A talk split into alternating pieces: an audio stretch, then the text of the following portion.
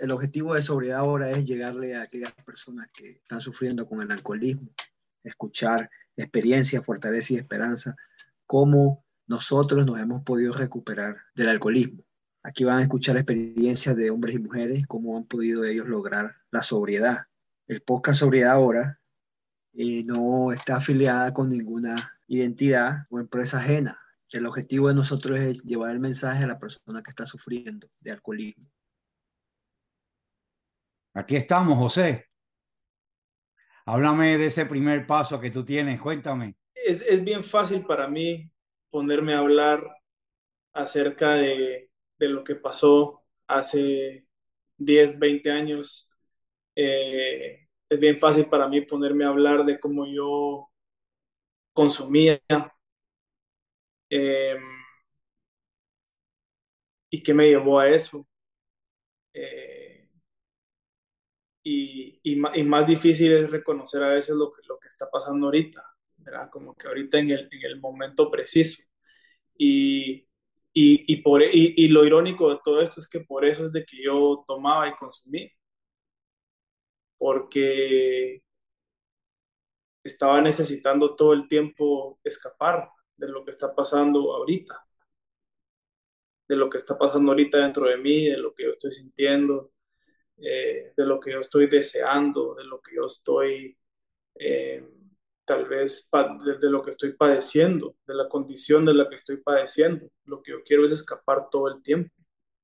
Y para mí el alcohol era perfecto porque me lubricaba, me, me hacía sentirme parte de.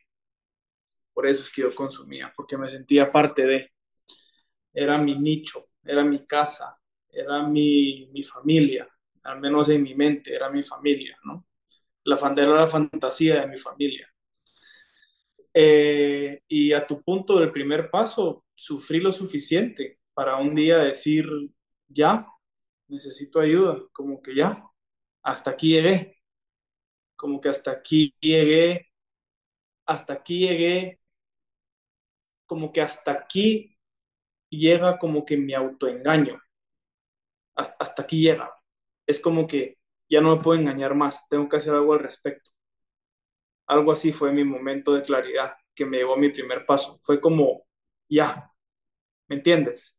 Es como decir, no sé, estás metido en una casa y, sabes que la casa está pintado de rojo, pero, pero querés creer que está pintada de azul y, te convences que está pintada de azul y que es azul y que es azul y que es azul hasta que un día decís, no, tiempo, miremos, es rojo, algo así como que es la comparación que se me viene a la cabeza.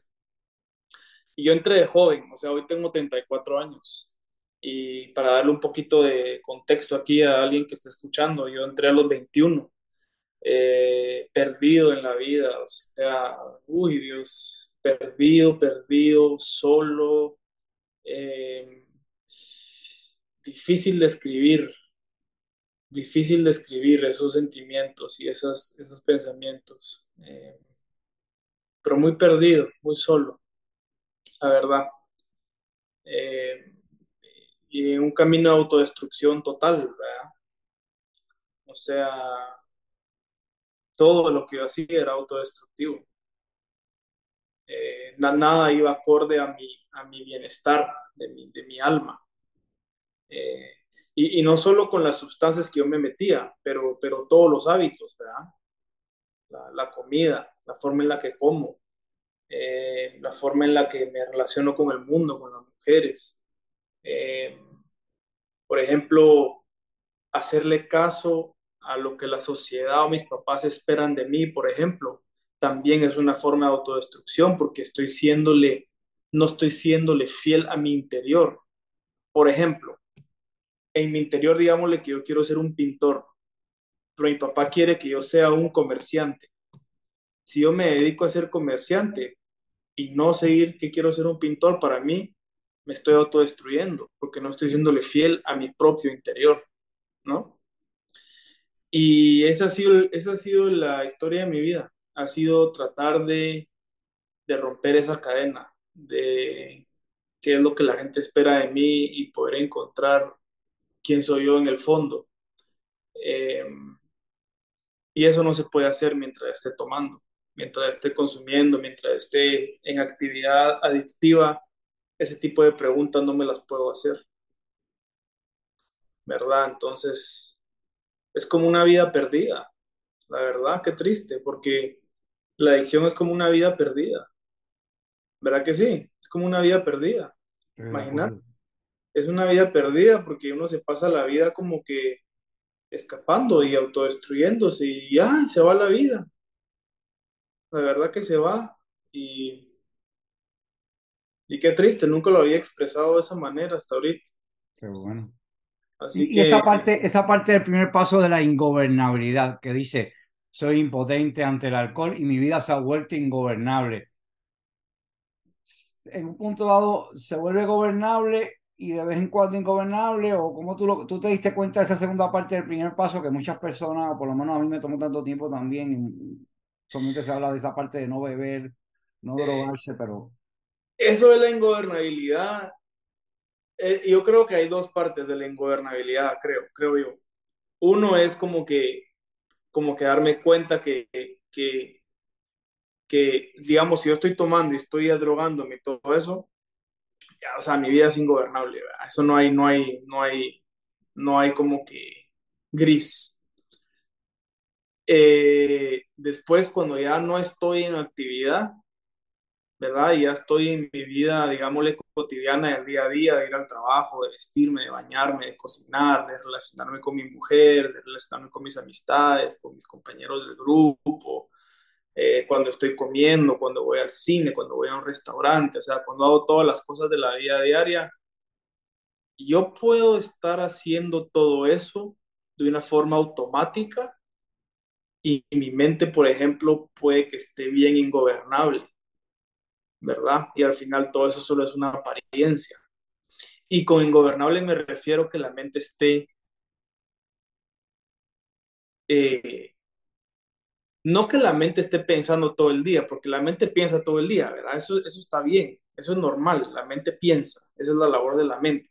El problema es cuando yo estoy como que creyéndome todo lo que me está diciendo la cabeza, ¿verdad? Lo que estábamos hablando ahorita hace un rato.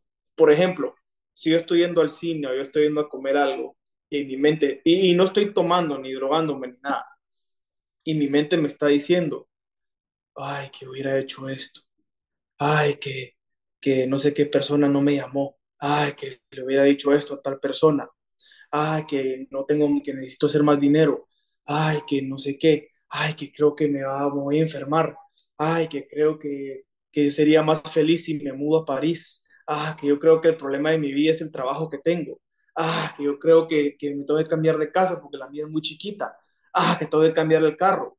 Por ejemplo, eso para mí es ingobernabilidad, porque no estoy tranquilo, no estoy viviendo el presente, aceptando el presente tal como es en su forma más cotidiana. O sea, me estoy sirviendo un café.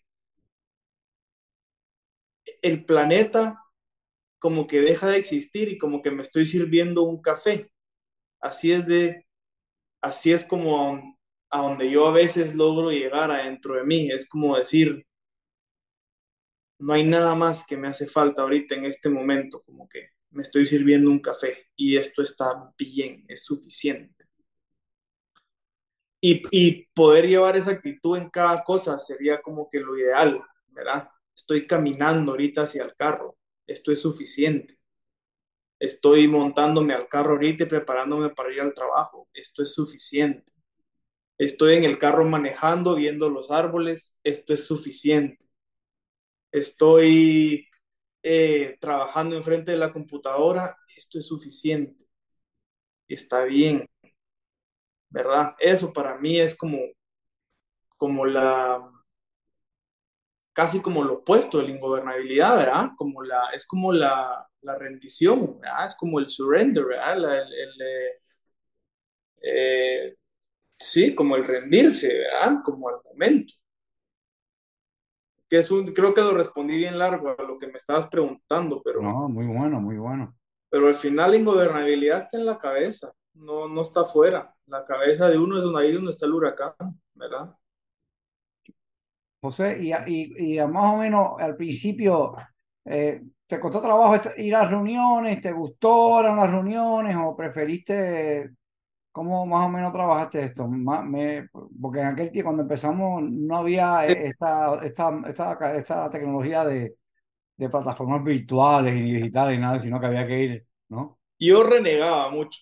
Yo en mi mente como que no quería ir. Yo sabía que necesitaba ir, y, y, en verdad como que quería ir porque no tenía amigos, porque todo mi grupo de amigos y todo lo, como que lo dejé pues. Entonces como que quería ir, lo necesitaba, pero siempre tenía una voz en mi cabeza que como que criticaba, criticaba a todo el mundo.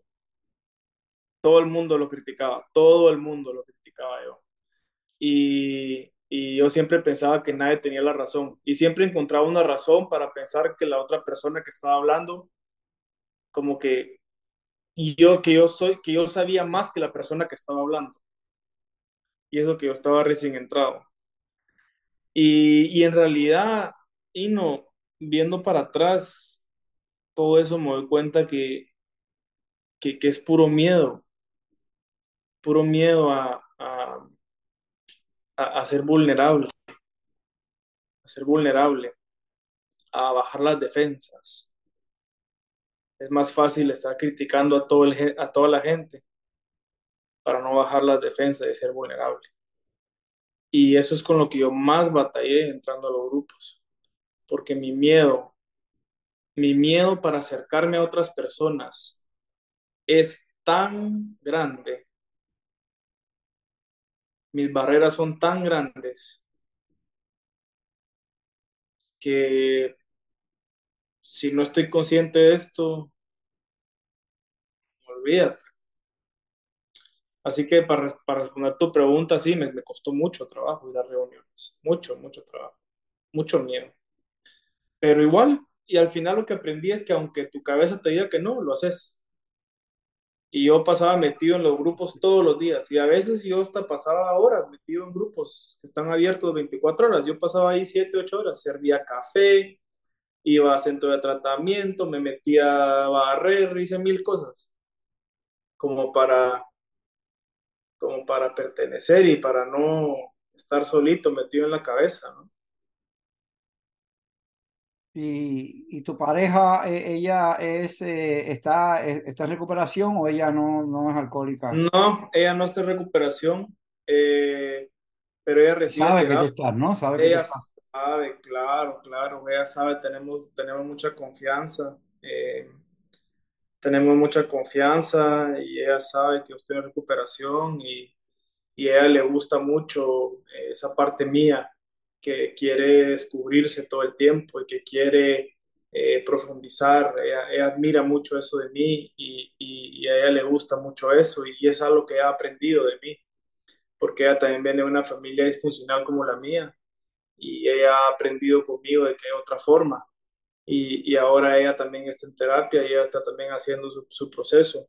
Ella no tiene problemas con adicciones ni nada, pero sí, pues también viene de una familia donde sí hubo mucho, mucho, mucho problema, ¿no?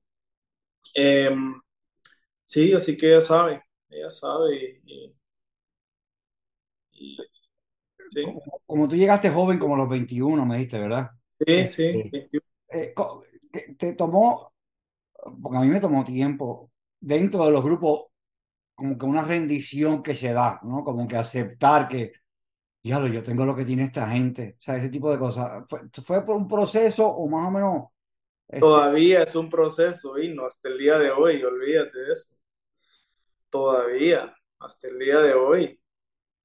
Eso es, eso es a diario, yo creo porque yo hoy entro a un grupo y puedo empezar a buscar las diferencias a todo el mundo, ¿verdad? O sea, no, hombre, olvídate, eso es a diario, un día. Es, es eh, sí, uh, pero sí ha sido un proceso, o sea, ahí, obvio, obviamente, ha sido un proceso y, y, y ha, sido, ha sido bien difícil, ¿verdad? Porque, porque a mí me, a mí me da mucho miedo aparentar ser débil. E, eso a mí me, me, me, paraliza de miedo. ¿Qué va, a pensar la gente de mí? Y, y, si, voy, si me van a ver como una persona débil. eh, cuando la vulnerabilidad en verdad no es debilidad. La vulnerabilidad es fuerza, es, es amor. Y, y, eso es algo que me ha costado mucho eh, sobre eh, romper. Entonces, sí, todavía es un proceso. Yo me, me, a mí al día de hoy eh, me da miedo bajar la guardia, me da miedo ser vulnerable, me da mucho miedo. Me me yo quiero hoy en, hoy en día, yo quiero, lo que yo más quiero es pertenecer, ser querido, ser visto, ser admirado, ¿no? Eso es lo que yo más quiero, ¿no? Tengo mucha necesidad de amor, de afecto. Eh, creo que me perdí un poco de tu pregunta. No sé si me fui un poquito a una tangente, pero... Contestaste muy bien y en verdad Maravilloso, yo me ayudaste. Eh, y, adicionalmente, este, eh, buscas eh, ayuda, además de estar en los grupos y todo, también este, tienes otro tipo de ayuda, en sentido, sí. dejar, como yo. Sí, la verdad que sí. Libros, la, Ves, videos. Sí, sí, claro, mi, mi digámosle, mi, mi búsqueda espiritual no no empezó en los grupos y no terminó en los grupos. Em, mi, búsqueda también ha sido por fuera. Em, eh, sin embargo, la, comunidad de las personas en los grupos de 12 pasos siempre han sido como un ancla, ¿no? Para mí. Pero sí, sí, he, explorado otras, otras, otras personas, otras... Em, eh, no quiero llamar filosofías porque eso suena ya como muy intelectual, pero, pero otros maestros espirituales eh, que, he leído, que he visto videos, también afortunadamente tengo un psicólogo que me ayuda mucho. ¿Y tu, y tu, y tu familia está feliz que tú estás eh, limpio y sobrio? Mm. sí, o sea, ellos en realidad me quieren ver bien, obviamente, pero, pero muchos de ellos no entienden, yo creo. Eh, eh, no entienden muy bien tal vez el, por qué, eh, tal vez no entienden mi estilo de vida, no, entienden que, que, me gusta tanto ir al psicólogo, que me gusta tanto hablar con gente de grupo, vez no entienden eso pero, pero sí están contentos, pues, que, que no estoy tomando ni nada, pero, pero e, e, ellos no creen que yo tengo un problema, o sea, mi, mi papá me ha llegado a ofrecer vino, mi mamá, mi mamá también, ella no, no, no está muy consciente tampoco de, tal vez, de estas cosas, entonces, ¿no? Pero yo, yo, yo a veces lo pienso, ¿por qué la vida me, me escogió a mí? para yo ser el que se da cuenta de, estos, de estas cadenas y me dio a mí la, la, fortaleza de quererla romper. ¿verdad? ¿Por qué? ¿Por qué la vida me escogió a mí y no a mis papás, por ejemplo? No sé, eso es un misterio, ¿verdad? No, no sé por qué. ¿Por qué estoy yo aquí y no mi papá o mi mamá o, o mi hermano? ¿Por qué no son ellos los que están recuperando? ¿Por qué me escogió a mí la vida? No sé, es un misterio, ¿verdad? Eh, ¿Te gusta mucho eh, o no te gusta este que veo? Porque sí, porque a través de, lo que me estás contando, sí, pero eh, para que te me amplíes un poquito más de lo que se llama el fellowship, la comunidad.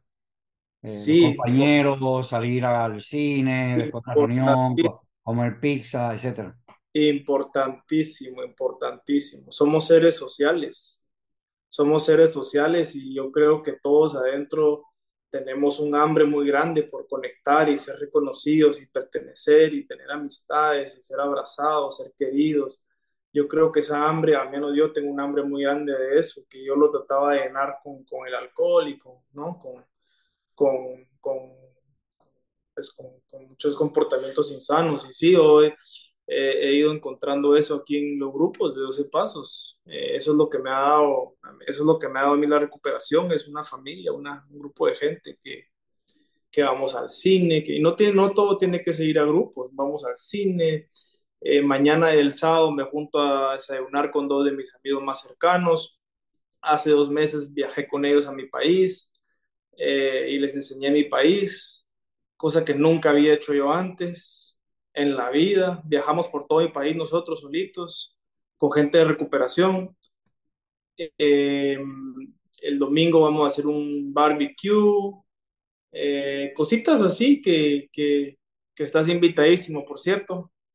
Eh, y, Gracias por la invitación. Y, ¿cómo se llama? Y eso me ha salvado la vida, la verdad, ahí no, tú sabes, eso, eso me ha salvado la vida a mí, Esa, esa, esa, esa conexión.